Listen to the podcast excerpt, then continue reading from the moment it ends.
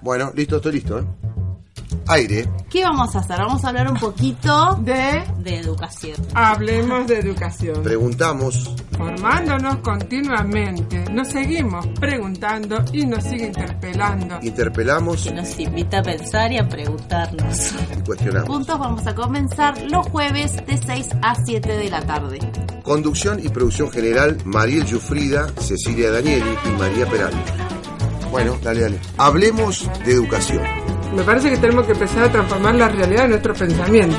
Debatimos todos los jueves de 18 a 19 horas. Ahora sí. Tu beso se hizo calor, luego el calor movimiento, luego gota de sudor que se hizo vapor, luego viento que en un rincón de La Rioja movió el aspa de un molino mientras se pisaba el vino que bebió tu boca roja, tu boca roja en la mía, en la copa que gira en mi mano y mientras el vino caía, ah, supe que de algún lejano rincón de otra galaxia el amor que me daría. Hola, hola, hola, buenas tardes, buenas tardes audiencia, buenas tardes Maxi, buenas tardes Cecilia. Buenas tardes, ¿Cómo María. están? ¿Cómo están? Aquí, un nuevo programa. Un nuevo Sí, programa. con una ausencia importante que está de viaje, le decíamos buen viaje a Mariel.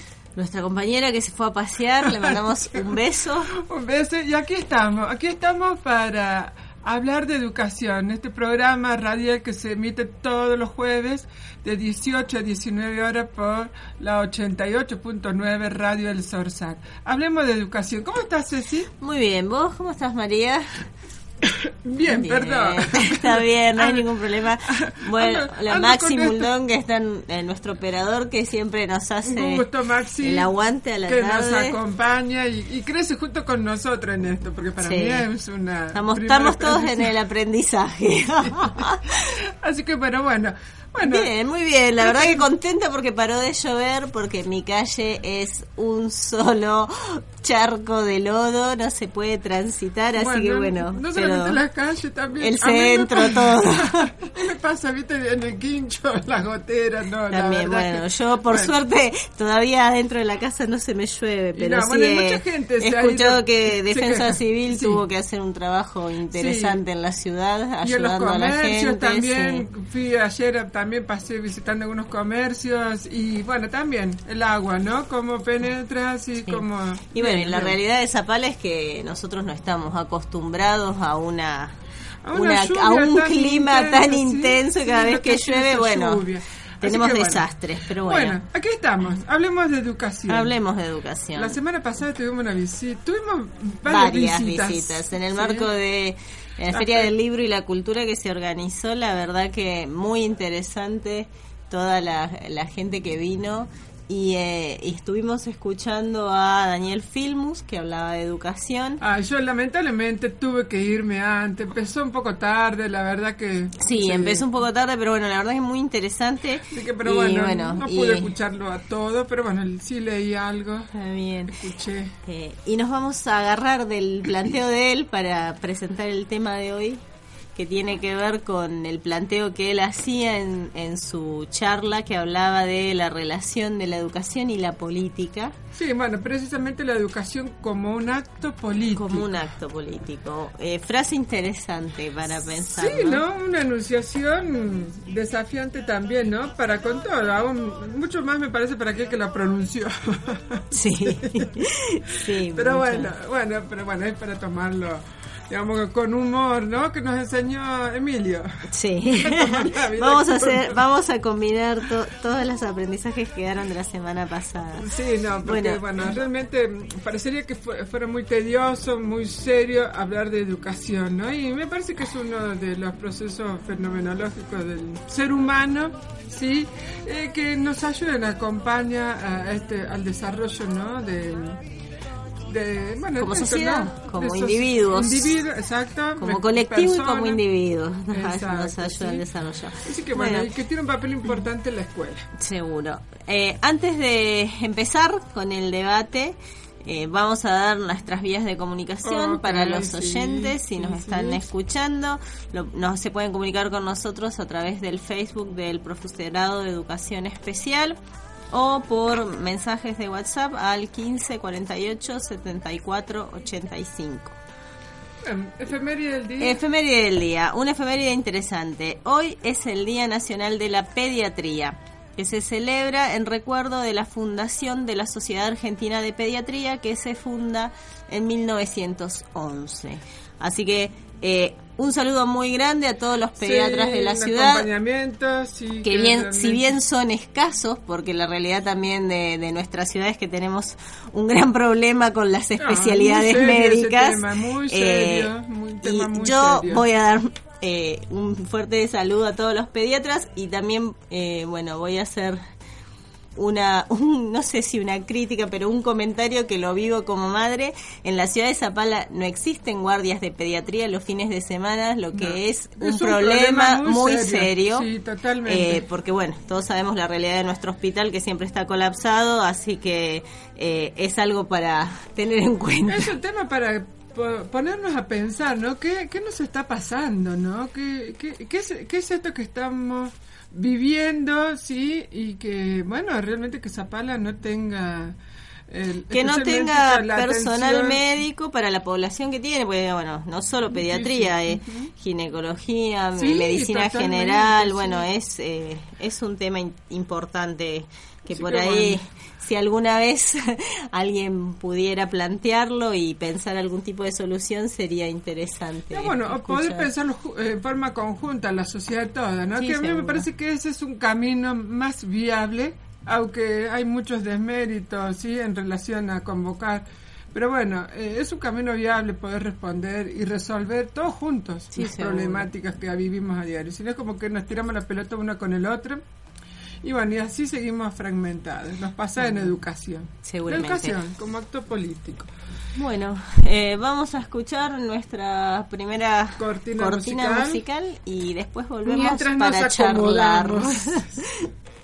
Estás escuchando Hablemos de Educación.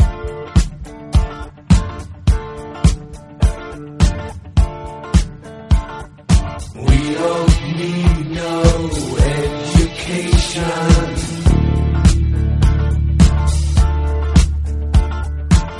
Don't need no thought control. No dark sarcasm in the classroom.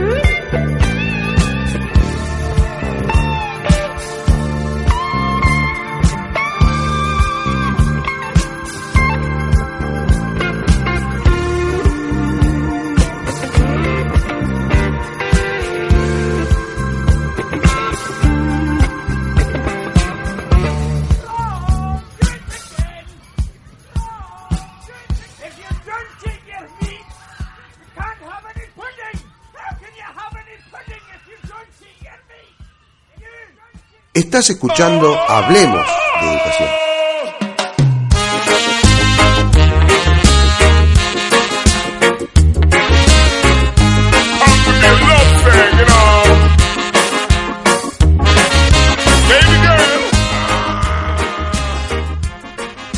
Volvemos. Volvemos. Estábamos escuchando a Pink Floyd, Another Brick in the Wall. Bien, bien. Bien, Bueno, salió sí. bien la pronunciación. Tantos años de inglés sin usar, bueno, algo queda. Hasta Por eso soy profesora de historia. Pero bueno, igual hay que incursionar en el inglés. Sí, es Bueno. interesante. Bueno. un poco, ¿no? ¿Qué, qué distinto que se siente cuando no está, cuando falta Cuando el nos, del nos trío, ¿no? falta Mariel que nos llena todos los espacios. Sí, no, pero el trío se genera, ¿no? Pero bueno, vamos a tratar de hacerlo lo, lo más ameno posible. Vamos a contarle por ahí a la Un audiencia un poco. cómo, cómo nace esta idea de hablar de, de la educación como un acto político, eh, que es un tema sumamente interesante y a nosotros nos pareció que se podía abordar escuchando el planteo que hace Filmus en su charla, que él hace como un recuento histórico de cómo se construye el sistema educativo en la Argentina desde una mirada muy interesante, él, él plantea esta idea de que en Argentina, diferenciándose de los sistemas educativos europeos, la educación surge como una necesidad política y no económica. Recordemos que eh, en Europa, cuando los estados nacionales se consolidan, y aparece como una demanda el organizar la educación existente, bueno, primaba una necesidad económica que venía de la mano de la revolución industrial que va a ser precisamente esta revolución industrial la que motiva la organización de un sistema educativo que formara gente para trabajar en las fábricas.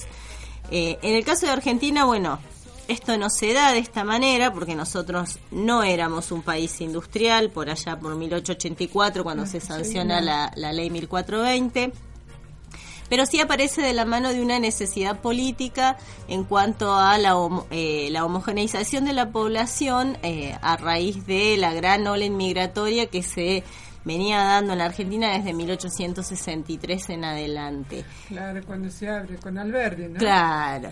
Y con esta idea, eh, bueno, aparece otra necesidad y otro planteo de qué es la educación. Y retomando un poco esto, nosotros pensamos que sería interesante pensar la educación como un acto político. Nosotros cuando hablamos de la educación popular, la profesora Virginia Trova planteaba que eh, lo que hay que tener en claro es que la educación es un acto político y tiene una finalidad política. Ahora hay que ver dónde está la tendencia. Hacia claro. dónde. ¿Hacia dónde Y vamos? yo con respecto a lo que vos estás planteando, eh, viste que tengo en mi cabecita, parecería una máquina de preguntas, ¿no? De preguntas. Sí, porque así suena como muy a seca, sí, Eh, digamos, este por qué educar es un acto político, hay un argumento, ¿no? Y, y a- y yo interpreto esta pregunta como muy amplia, si bien él la contextualizó eh, en la República Argentina y haciendo su paralelo en comparación a Europa, lo, lo que ha sido eh, el proceso educativo. Eh, Me pregunto, ¿no? Eh, más allá si es si es una cuestión económica o no, es una cuestión política también. Digo, por eso eh, si queda como abrir las preguntas y esto a mí me hubiese gu- gustado escuchar las preguntas que le hicieron a él, ¿no? En Sí. relación a estas cuestiones. Porque yo tengo esta pregunta, a ver, eh, ¿por qué la educación es un acto político? Si, si sabemos que es la educación es un proceso, si vamos a definirlo o acercarnos a alguna aproximación de lo que hemos construido, sí, es un proceso de para el acompañamiento al desarrollo individual y colectivo de la sociedad. Sí, hay, bueno, hay, una, hay, hay, hay en el medio, ¿no? Este término, desarrollo. Y ese desarrollo tiene una tendencia en este accionar. Si pensamos que la política, ¿qué es la política? ¿Sí? Sí. Hay que hacer estas distinciones, porque si no queda como muy encerrado en cuestiones partidistas. No, no, en realidad me parece que la idea no, no es... No, bueno, es pero- como un mal entendimiento abordarlo desde, Bueno, pero desde de el todos- partidismo político. Pero de todos modos, de todos modos, pensar en la organización. Vamos a trasladarnos a, a- allá en 1810 con el primer gobierno, ¿sí? Esta pugna entre conservadores y liberales, ¿sí? Caudillos, eh, unitarios y federales. Digo, a- ahí comienza, ¿sí? Entonces, Aparece una idea clara, sí. Sí, sí, yo esto me parece que es lo que se tiene como que poner en la mesa y limpiar un poco para tener mayor claridad, ¿sí? Porque es como que eh, se plantea que como acto político se atiende de acuerdo a quien esté de turno. Claro. Por el planteo que abrió esa conferencia, a partir de Sí. lo que planteó que... Es decir, eh, me hago estos interrogantes. Por ahí me parece que tiene que ver un poco con, eh, con la tradición nuestra en cuanto a que somos un país relativamente con un sistema democrático joven y, y muy golpeado porque desde su consolidación, bueno, hemos tenido todo un siglo XX muy ajetreado en cuanto a la- al no respeto de las elecciones democráticas y bueno, y, y esto ha dejado su impronta, eh, pero también tenemos como una tradición de que el que viene viene a borrar todo lo que se hizo anteriormente eh, y en esta lógica por ahí no se puede crecer, porque bueno, con Claro. los periodos de mandato no son eternos, entonces bueno, en cuatro años eh, no se puede construir todo de nuevo, me parece que, que hay que retomar desde ese lado. Pienso que viviendo en un mundo globalizado, viviendo en un mundo globalizado, tampoco podemos quedar a, a las afueras de la aldea global, ¿no? No. Entonces, eh, mirando esto, eh, el mundo ha cambiado, sí, la sociedad ha cambiado, pero lo que parecería esto que vos estás diciendo, nosotros como individuos, como sujetos, no nos estamos reconociendo esto que trae también para trabajar que tenemos una identidad histórica y que la podemos transformar a esa historia. No, seguro que se puede transformar, eh, pero por ahí está bueno, en- eh, yo lo interpreté desde, desde el lado eh, que él plantea que si bien la educación es un acto político en Europa y en Argentina, más allá de las demandas económicas, cuando nosotros pensamos en la finalidad, una cosa es plantear que la finalidad del sistema educativo lo pone un Estado nacional en función de sus necesidades y no en función del mercado, y sí pensar que el acto, el acto educativo está planteado desde una lógica desde el mercado, que es lo que plantea el liberalismo, ¿sí? o el neoliberalismo, esto de que todo el mundo habla Sí. en la ahora y, Sí, y esto me hace aparece. aparece eh, no no de parecería apareció de nuevo en eh, porque tenemos nosotros un eh, un gobierno con un modelo neoliberal eh, y entonces me parece que la distinción radica en pensar que ese Estado eh, aplica políticas en función de sus necesidades concretas y no en función de lo que está establecido para que el mercado funcione. Y hay una mínima distinción en este punto, porque si nosotros pensamos para qué formamos gente en- desde el sistema educativo, si solo lo formamos para que sean mano de obra capacitada, entonces, bueno, hay un espectro muy grande que queda fuera de esa política educativa. Eh, porque de no es- alguna manera el, el Estado argentino no solo necesita mano de obra capacitada, necesita recurso humano, necesita formación de identidades, eh, necesita gente que pueda participar eh, y necesita gente que sea responsable y que esté comprometida con la conformación y el sistema democrático nuestro. Es decir, es interesante eh, esa interpretación que vos estás haciendo y yo no sé si es decir, si es que tengo una virtud o un defecto, ¿sí? Siempre son virtudes, María. que las respuestas, al, yo a las respuestas le sigo haciendo preguntas. Más preguntas. Está bien. Sí, es, em, eh, le es bueno Le sigo haciendo más preguntas, un poco para tener claridad, porque, a ver, de pronto decir, mira, en esto que y- uno puede hacer, ¿no? ¿Se podría contar un poco, digamos, desde las vivencias? Podríamos Sí, compartir podríamos desde las vivencias en este, cómo nosotros vivimos esta cuestión del sistema educativo. Yo recuerdo, yo recuerdo en mi adolescencia y desde el lugar donde yo vengo, ¿sí? Donde no había un trabajo estable. Yo no conocía lo que era tener un sueldo, un ingreso de un sueldo en mi hogar, ¿sí? Eh, no sabía, es decir, era la, changuita o el trabajo por un plato de comida. Digo, y, y esto de tener esta representación, de que vos ibas a la escuela, y, a- y ahí yo para mí, es decir, no es esa una verdad total, que vos ibas a la escuela, te recibías en el secundario, así, ¿no? Era el discurso, y enseguida tenías trabajo.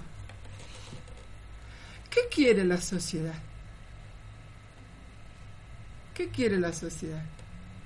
¿Qué quiere cualquier ciudadano? Trabajar Claro. trabajar.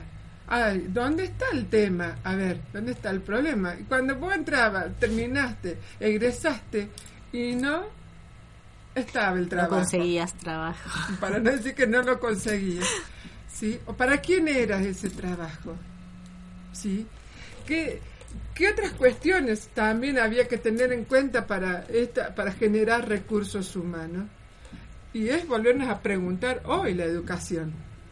Hoy la educación. Hoy la educación, sí. Los chicos que dicen, a ver, nosotros estamos formando docentes. ¿Y para qué están formándose estos docentes? ¿Para qué quieren trabajar en la docencia? Para trabajar. Claro. Digo, digo para mirar esto, ¿cuál sería el problema? Por ahí como que se genera toda una, una es que yo no creo que discurso haya- tan amplio de que se está educando para el mercado. Y yo no lo veo, no lo veo porque, a ver, es, a ver, veamos los cursos, estos cursos que, que ya vienen, eh, esto de la formación profesional, entre comillas. Ayer estuve con una visita en casa y ella me decía, yo hice curso, capacitación, currículo, ta, ta, ta, y tampoco, Sí. ¿sí?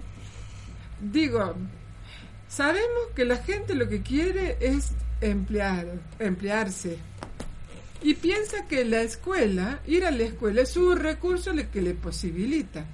Por eso, me- todos estos Yo creo interrogantes que, me quedan a yo mí, creo que más que la escuela es un recurso que posibilita, posibilita formar mano de obra eh, que sí puede ser que, que solo sea un discurso más que la realidad en sí Eh, la escuela posibilita generar, valga la redundancia, igualdad de posibilidades en algún punto y en algún punto de acuerdo, y en algún punto sí. eh, no no es eh, equitativa porque todos sabemos que, que el sistema educativo precisamente no es la panacea de la homogeneización No, eh, me parece que genera esto que planteaba Filmus en su charla, desde donde se construyen las identidades.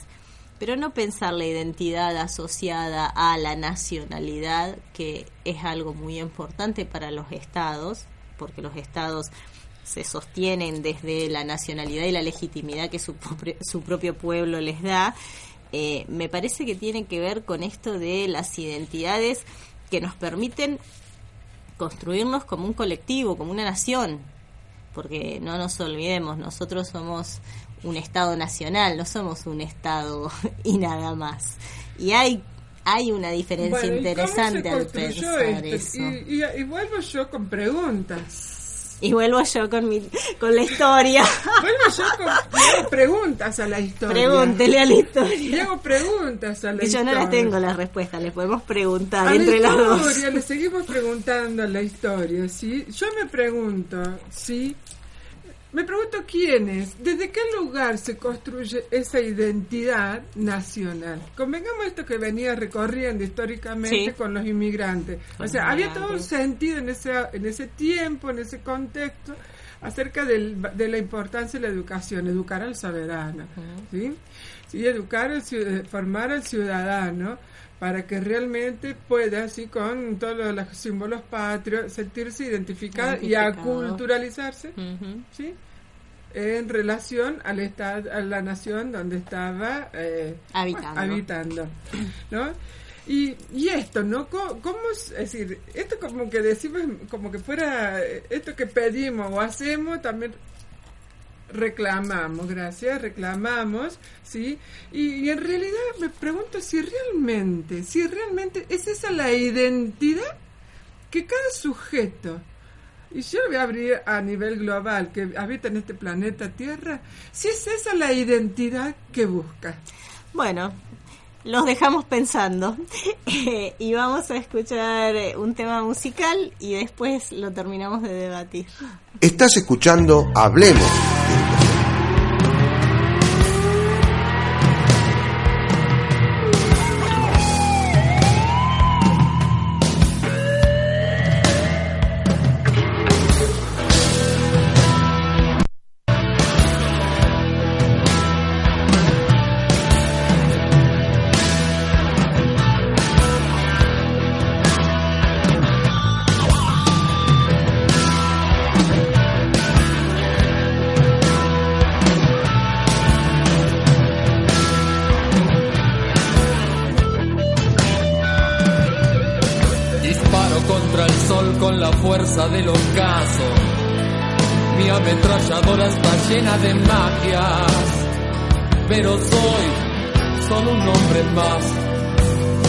cansado de correr en la dirección contraria, sin podio de llegar y mi amor me corta la cara, porque soy solo un hombre más. Pero si pensás que estoy derrotado, quiero que sepas que me la sigo jugando porque el tiempo, el tiempo no para. Unos días y otros no, estoy sobreviviendo sin un rasguño por la caridad de quien me detesta. Y tu cabeza está llena de ratas, te compraste las acciones esta farsa y el tiempo no para. Yo veo al futuro repetir el pasado, veo un museo de grandes y el tiempo no para. No para. No.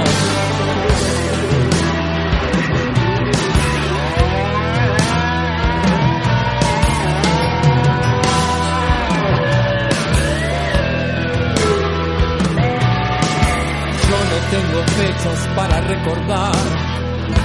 Mis días se gastan de par en par, buscando un sentido a todo esto. Las noches de frío mejor no nacer, las de calor se encogen, matar o morir, y así nos hacemos argentinos. Los tildas de ladrones, maricas, paloperos a un país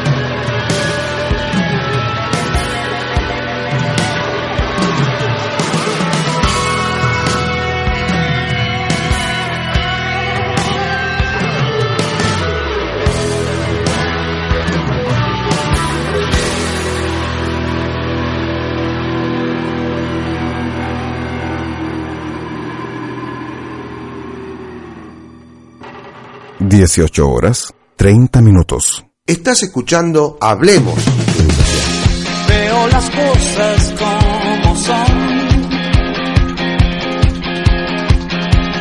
Vamos de fuego en fuego hipnotizándonos.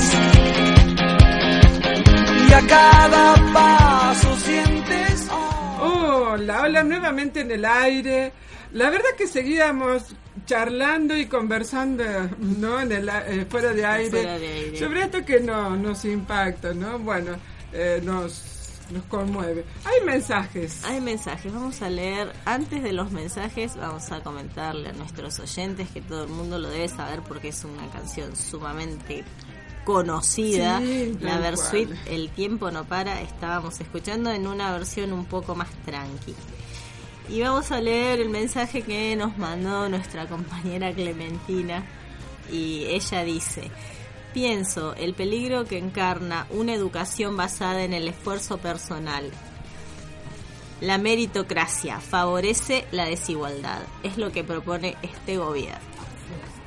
Eh, yo opino lo mismo que ella. Yo creo que la meritocracia y el individualismo que se aleja mucho del planteo original de, de una construcción colectiva y en conjunto es un poco lo que nos viene pasando de hace un tiempo esta parte, como dirían algunos cantores. Eh, y me parece que es, eh, es algo muy peligroso para la construcción de una identidad colectiva es algo que atenta contra el principio de la educación, que debería ser un lugar ¿sí? de socialización y no de individualización. Sí, a ver, mirándolo en este plano que plantean, a ver, por ahí yo la- vuelvo de nuevo, yo no tengo partidismo, no estoy, no tengo ideologías que, si hay un, si hay alguna ideología que yo tengo es esta de la unidad de la familia humana, ¿sí?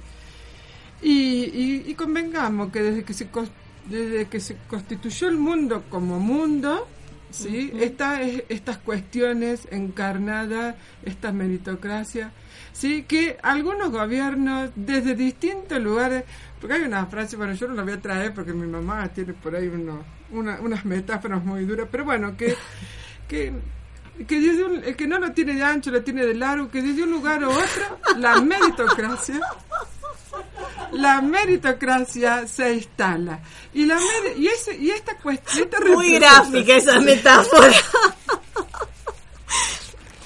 es más de lo mismo es más de lo mismo Es más de lo mismo. sí eh, bueno usted es jovencita compañera Cecilia Sí. Sí, yo ya pasé medio, un cuarto de siglo.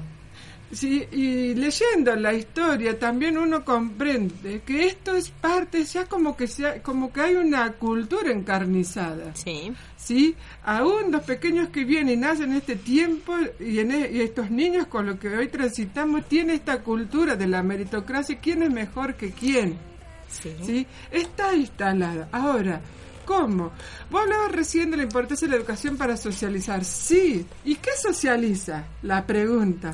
Sí, bueno. ¿Sí? Bueno, y ahí Eh, tal vez que es, ese sería el tema de discusión, sí, habría como que abrir la pregunta y pensar en, en qué es lo que estamos socializando, porque esto también lo planteaba Filmus, él decía, eh, cuando se crea la ley 1420, había un proyecto claro de qué era lo que había que hacer y, y qué es lo que formaba le- eh, ese sistema educativo y hacia dónde iba ese sistema educativo. Y también yo le voy a preguntar por Y hoy, le preguntaría la a pregunta es que hoy La 26 tal 206, vez- ¿dónde está? ¿Hacia- ¿A qué apunta? Habla y de tal una vez hay que replantear justa, claro. esa, esa Habla idea de ir hacia una sociedad más justa. ¿Más Sí, justa? ¿En más cuánto justa. más? ¿Es justa? No. Entonces no existe el más justa. Eh, sí, ¿Podríamos yo creo decir que menos sí. A ver, injusta? No sería, digo, mejor. no, no, sea- no seamos tan apocalípticas. No, menos injusta, Eh, yo podríamos creo decirlo. que las sociedades más justas existen. Pablo no Freire existen dice- las sociedades igualitarias, No, no, por eh, eso digo. Si yo pero sí podríamos más, plantear una sociedad en donde las posibilidades, que yo creo que lo que hay que debatir es el acceso a las posibilidades, porque lo que marca la desigualdad son las posibilidades ¿Y que todos está ese acceso? tenemos. ¿A dónde eh, está ese en la vida está dado el acceso. Y yo, eh, ¿sabes dónde- aquella persona que tiene que comer eh, y que tiene un trabajo y que le puede comprar los útiles a sus hijos y darles de comer, esa persona, ese niño va a tener mejores posibilidades de aprendizaje que aquel otro que tiene que salir a trabajar. ¿Y qué te Eh, diría de aquellos que de buscan trabajo? posibilidades. De aquellos que buscan trabajo, mujeres que buscan trabajo, porque doy fe que conozco, pensando en esto de la escuela, si es que te Sí. educa te forma para el trabajo, no consigue trabajo porque tiene niños. Sí. Digo, ¿dónde, está? ¿Sabes para, a dónde está para mí este acceso de posibilidades? Cuando tengamos una mente más abierta. Bueno, pero para eso hay Ay. que cambiar los parámetros culturales con los que nosotros nos movemos habitualmente. Bueno, hay que derribar muchos mitos, hay que replantear el lugar de la mujer en la sociedad. Totalmente, y tenemos que Eh, pensar nosotros como obviamente, formadores, sí. de formadores. A mí me gusta el pensamiento cuando habla de esta cuestión de sociedad justa. Pablo Freire, él, él habla de una sociedad menos injusta. menos injusta. Mm. Ese pensamiento me gusta para pensarlo, ¿no? Y lo tenemos que hacer. Si nos Vos estamos dando decías- cuenta... Sí. Recién que nosotros no estábamos aislados de esta aldea global. Tal vez el desafío de, la educación sea pensar en una sociedad menos injusta eh, dentro de las políticas que esta sociedad globalizada establece. Porque nosotros muchas veces, bueno, todos nuestros gobiernos han eh, tomado medidas en función de las de las políticas internacionales, de las de las relaciones, algunos más más sí. eh, inclinados hacia las políticas que benefician a los grandes empresarios y otros más inclinados a políticas que tienen que ver con que el pueblo no se muera de hambre, pero de todas maneras siempre estamos dentro de el concierto de la economía mundial y vamos y venimos en Y la función de eso. pregunta, a mí me queda la pregunta. Eh, ¿Sabes por qué pregunto, ¿Por Ceci? qué preguntas Yo tanto, María? Yo pregunto tanto porque Vos estás como los niños que no superaron la etapa del porqué. No, ¿y sabes qué? Lo- lo- los niños tienen las preguntas más in- inquisidoras y Sí. creativas. Y yo pregunto porque preguntando también ha ido transformando mi representación acerca de cualquier aspecto de la vida.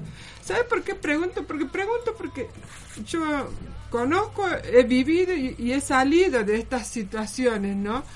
En esto, ¿no? De, de venir de un hogar de escasísimos recursos, un hogar de escasísimos recursos, donde no había para un lápiz, ¿sí? Y sin embargo, esto que vos decías, la escuela, a mí me posibilitó aprender a leer y escribir, pero después el proceso corre por uno. Sí. ¿sí? Entonces, de un lugar de escasísimos recursos y esta meritocracia, porque era la hija de no tener el acceso, porque había que estar con. Y esto que mi mamá, a pesar de todo, de su pobreza eh, material que vivió, ella, ella lo dice y lo reconoce. Y a mí me impactó eso que dijo que ella tiene una conducta oligárquica. ¿Y qué quiere decir eso? ¿Qué me quiere ¿Qué decir te con quiso eso? decir con eso? Sí, cuando no tenía ni siquiera para hacer un fuego y salir de nueve años juntar hueso. Digo, ¿qué es esto que está tan encarnado? Entonces, bueno, pregunto, la educación, y no tiene ni segundo grado hecho. Y sin embargo, a nosotros nos hizo estudiar con esta representación. Porque estudiando vos vas a valer más. Y darnos cuenta a lo largo de la historia que Lo que pasa es que no es cuestión de que uno como sujeto vale más. Me parece que, Bueno, que lo pero que vale representaciones que, que hay. lo que vale es que uno, es que uno sea, sea una buena persona Bueno, muy bien, muy bien. Pero ¿quién además enseñó de eso? La eso- escuela. ¿Quién enseñó eso? No, mi mamá me lo enseñó. no, no, no, no. No, digo, Eh, no, pero además de- vales más por las notas que tenés. Bueno, pero esta, racial. no, ahí yo voy a diferir con esta cuestión. Y a mí me parece que eh, esta idea de que todos somos un número se, se, se ve muy fuertemente cuando la escuela se mercantiliza, ¿sí? Después de la década de los 70 en este país, bueno, las inclinaciones de las políticas, las inclinaciones en general de las políticas mundiales, eh, hicieron entrar eh, en el discurso educativo este discurso de la calidad, este discurso de que uno vale en función de un número, somos todos un número, este discurso de que la capacitación nos da más posibilidades. Terrible, sí. Eh, la capacitación, sí, en el mercado laboral sí te da oportunidades, pero no es lo que te permite a vos ser mejor o peor persona. No, Me parece son que la otros discusión de parámetros lo que fondo se mide, pero tiene la que ver con se maneja en qué se construyó sí. Esa idea, La- sobre qué. sí, la sociedad se maneja Sí, desde la ese sociedad lugar. se maneja desde Sí, ese y lugar. aún nosotros, y en eso yo me hago cargo de lo los que sistemas digo. educativos Exacto. también Las lo instituciones, sí, las instituciones educativas. Sí. Sí, y yo me hago cargo de lo que digo. Yo a veces veo a las estudiantes, está todo bien, pero vos fíjate, salir a hacer las prácticas y ya se ponen, están en el segundo año, se ponen el chaquetín, el guardapolvo, los tacos. Digo, ¿no? Para hacer prácticas. Mm. Digo, ¿qué, ¿cuál es toda esta representación que hay? Es un Bueno, trabajo que es- tenemos que hacer, ¿no? De esta de la identidad. Sí, se puede conocer. Es, un- es una buena pregunta esto de pensar las representaciones en cuanto a la, a la educación. Bueno, vamos a ir un cortecito. eh, vamos a escuchar alguna tema. linda música que hemos sele- he seleccionado nue- nuestro colaborador musical, operador, todo. eh, y volvemos en un ratito. Estás escuchando Hablemos.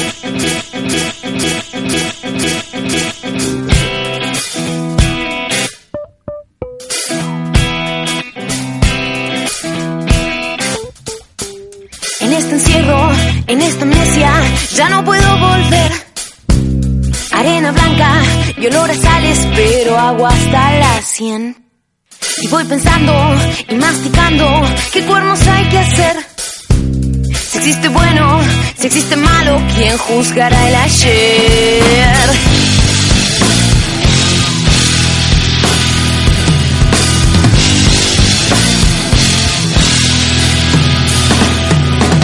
Me el miedo, se envicia el vicio, la carne ya sin piel. La frente seca, el puñado blando del coraje que tendré. eh, Y las palabras ya agotadas se atrofian en el sol. Cuánto silencio en estas tierras las que viven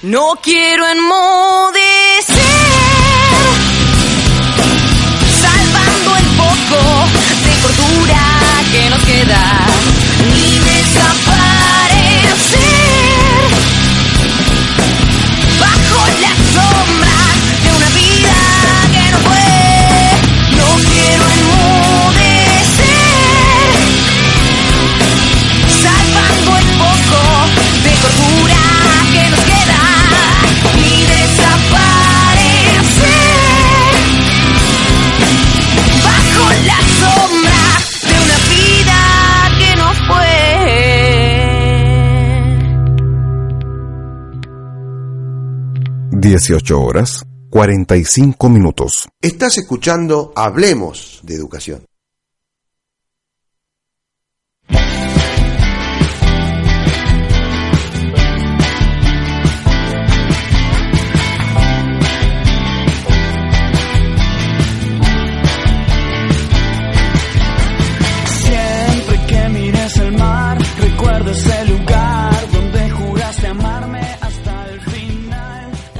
Escuchando Eruca Sativa enmudecer. Bueno, se nos está pasando Para el tiempo. Yo creo que más cuestiones que no se enmudecen, ¿no? Pero igual hay que hablar, hay que hablar.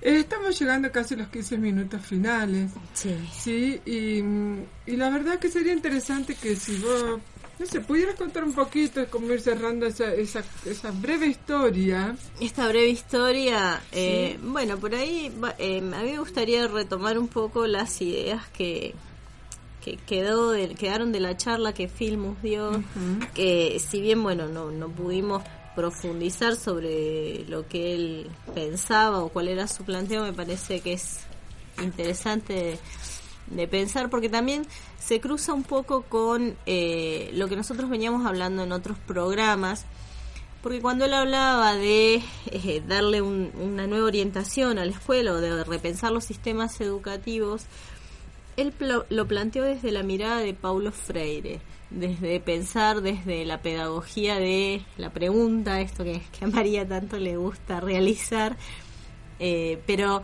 preguntas eh, que sirvan para cuestionar la realidad, preguntas que, sirvan para, para trabajar con realmente con los alumnos desde una significatividad de sus vidas. Eh, y él planteaba esto de, bueno, el repensar nuestro modelo educativo que ha reproducido durante muchísimas décadas, décadas eh, un modelo oligárquico que poco tiene que ver con la- las realidades provinciales, con las realidades locales y con el 80% de la población que vive en Argentina que no responde a ese modelo sociocultural que se plantea desde, desde la 1420 en aquel momento. Y quedaron así como unas preguntas, ¿sí? Esto de, bueno, que lo hemos charlado recién, esto de, bueno, es verdad, eh, hay que educar para el mercado de trabajo, esa debe ser la finalidad del sistema educativo, hay que educar para comprender la realidad, hay que educar para la liberación de los que son educados ¿Y en quién el, buen- define en el amplio sentido de la ¿Y quién palabra. definiría la finalidad educativa? Eh, y esa pregunta yo no te la puedo responder. No, Me parece no que es algo pregunta, que no es que te pregunte lo tenemos que, Es que la- es la pensar es entre pregunta, todos. ¿no? Porque dice, Eh, ¿quién es el sistema educativo? el sistema Vamos somos todos, Claro. sí, y tal vez sería bueno pensar eh, en cómo se redefine esta finalidad. Él hablaba de la idea de- del currículum, que, que muchos, los, bueno, los que trabajamos en educación siempre hacemos referencia a eso que la gente no sabe qué es, eh, como, como un elemento que tiene poca importancia y me parece que es la idea transversal del sistema educativo el pensar qué contenidos se van a poner en ese currículum eh, y para qué se los va Bueno, a pero poner ahí yo ahí. estoy tratando, mientras hablaba yo estaba tratando de hacer memoria, ¿no? Esto que eh, planteaba mm, eh, Camilloni, Alicia Camilloni cuando habla, ¿no? De que los ejes que, que a lo largo de la historia se han ido como... eh, tratando de ver en el marco de finalidad educativa tenía que ver con estas tres cuestiones que tiene que ver con la formación para el ciudadano, la formación para el trabajo o para el desarrollo personal.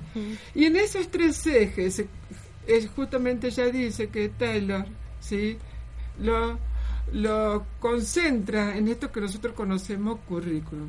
Cuidado aquí entonces. Si este currículum, ¿sí? Bueno, que eh, Tadeo da Silva, eh, eh, bueno, muchos eh, pedagogos críticos, ¿sí? Que desde una perspectiva sociológica han develado el sentido del currículum, Ujú. Sí, y bueno, tratan, definiéndonos también, ¿eh? que en el marco del currículum oculto, el currículum Es que el, prescripto, el oficial. currículum es lo que marca justamente que la educación es un acto político. Exacto, si, él, bueno, pero... si él no ah, estuviera presente, no habría una finalidad. Bueno, justamente, pero que marca fuertemente, educativo. que marca fuertemente el tecnicismo instrumental que hasta el día de hoy Sí. las escuelas se siguen sosteniendo. ¿Sí? Que viene, bueno, esto es herencia Bueno. de la década del 60, 70 y que 90. se agudizó con los 90 Con con, la, 90, ley con la ley federal. federal. Acá está la Y la 26206 también navegando sobre eso, aunque en el discurso escrito plantea otras cuestiones. Entonces, bueno, y, y bueno, la ley, eh, bueno, ahora tenemos la ley provincial, pero que también viene emanada de la ley nacional. Entonces, acá volvemos de nuevo, ¿sí? A la pregunta. Yo creo que tenemos que empezar a pensar, porque hay muchos discursos críticos en relación y que ya no tienen validez. Ya no tienen validez porque quedaron en el plano de lo crítico. ¿No tienen validez? Te pregunto. No, porque vos fíjate, al contrario, Mm, no se sigue sé. empoderando esto. Seguimos haciendo estas prácticas. No han sido, no, no, no, no, ya no, no se las tienen en cuenta. Sí, y a ver, estoy tratando de recordar el autor que plantea justamente esta. Sí, eh, bueno, son educadoras, una peruana y otra chilena, sí, que plantea que los posicionamientos críticos hoy no, así, están en el discurso, no han generado las transformaciones que se esperan. Porque Yo lo que creo pretendemos que- tener una educación más contextual, más situacional y que cada región tiene su problemática, su idiosincra- idiosincrasia que atender. Entonces, esas son las cuestiones, Yo especialmente creo que las, pensando tra- en la educación las de los niños. transformaciones sociales y sobre todo cuando hablamos de la educación, que es el eje de las transformaciones, eh, son procesos largos, de, muy larga duración y, que la mayoría de los que somos hoy partes de ese sistema educativo a lo mejor no podamos ver los resultados de, de nues- nuestro pensamiento, nuestra crítica o nuestros aportes. Eh, pero me parece que las transformaciones no necesariamente tienen que ser de un día para el otro No. eh, y justamente eh, los procesos educativos son eh, procesos que son lentos y no hay que desmerecer el que tal vez esta perspectiva de revisión, de crítica, en este momento no veamos ningún tipo de resultados. Yo creo que muchos de las, los integrantes del sistema educativo son muy críticos eh, y que, bueno, de alguna manera esto eh, se ve reflejado en algún en algunas acciones que por ahí se se, se organizan o se hacen desde las escuelas. Pero como la educación es un acto político, no somos los sujetos de manera individual quienes decidimos qué políticas educativas implementa un país, No, es caer después los personalismos, ¿no? sino justamente ese, es el. Estado Nacional quien delimita las políticas educativas en función de qué tipo de ciudadano Claro, justamente quiere porque hay una representación de gobierno democrático representativo, ¿no? Que en el plano del discurso habla de una participación que no es real. Al contrario, seguimos participando pasivamente de las decisiones que se toman, ¿no? Sí. Sí, entonces yo decía, y, y la pregunta por qué habría que hacer estos tipos de movilizaciones para atender, ¿sí? Cuestiones que tienen que ver con los edificios, edilicios, que tienen que ver con, la- con todo el mobiliario para que los- la educación, ¿sí? El proceso educativo pueda, eh, cada sujeto transitarlo realmente como lo merece dignamente. Y, y yo Seguro. vuelvo a insistir, yo, eh, el Estado es, un, es una figura simbólica, ¿sí? Eh, abstracta, pero que en realidad es- está conformada en una nación que somos los que decidimos qué van a hacer o no, que permitimos o no como ciudadanos. Y yo me pregunto, ¿el pueblo dónde está? ¿El Estado forma parte del pueblo o el pueblo forma parte del Estado. Y hay toda también otra representación. Que vos Y ahí, tener más y claro ahí que yo. entramos todos en una, en una amplia Ah, discusión sí, de la teoría claro política de, bueno, el Estado, la nación no son sinónimos, son dos cosas separadas que Claro, funcionan podemos separadas hablar de organización política, podemos hablar de organización y funcionan social. juntas Sí. en algunos Y casos. que hay todo también una connotación, digamos, eh, hebrea, judía, nación, pueblo, ¿no? Sí. ¿Sí? Entonces, bueno, eso, ¿no? Como esos, esas palabras juegan ¿no? también en, en- en la, en la conciencia colectiva. Y a veces Sí, somos como co... eh, ¿Cómo que se dice? Va- Co-conducidos. vamos vamos eh, como en la corriente. Sí. pero siempre hay un pez que marcha contra corriente y ahí es donde se producen los cambios, así que no hay que Dijiste pensar. que, no es, dijiste que no es un solo pez, así que Bueno, más peces. Pueden ser varios, Ah, siempre hay uno que toma la iniciativa. Eh, creo que el sistema educativo tiene que impulsar a esos peces Bueno, a que vayan nosotros, trabajemos nosotros como Instituto de Formación Docente a dar a tomar la posta del trabajo Bueno, conjunto. eh, la verdad que el tema es muy amplio, podríamos es estar desafiante. muchas horas hablando, pero bueno, Es desafiante. Los- Eh, el tiempo está el llegando. tiempo llegó a su fin, el tiempo sí pasa y no para, como decía la Versuit. Y bueno, llegamos al fin de nuestro programa. Les agradecemos por haber estado ahí. Gracias, gracias por escucharnos. Gracias Eh, María, gracias, Gracias Ceci, Maxi, gracias, Maxi, Clementina gracias Cleme. y un beso a Mariel que también colaboró Sí, con la el producción. acompañamiento, así que Bueno. bueno, la verdad que bueno, contenta para seguir preguntando. Nos encontramos el próximo jueves. Hasta Chao, luego. chao. Estás escuchando Hablemos de Educación.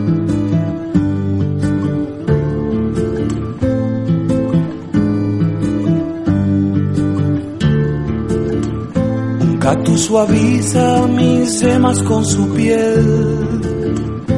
Tiene cien años, solo florece una vez en tu nombre.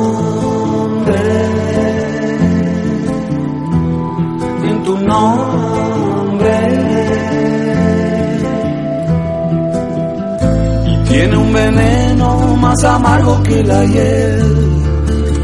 Y con solo invocarte voy a convertirlo en miel en tu nombre. En tu nombre.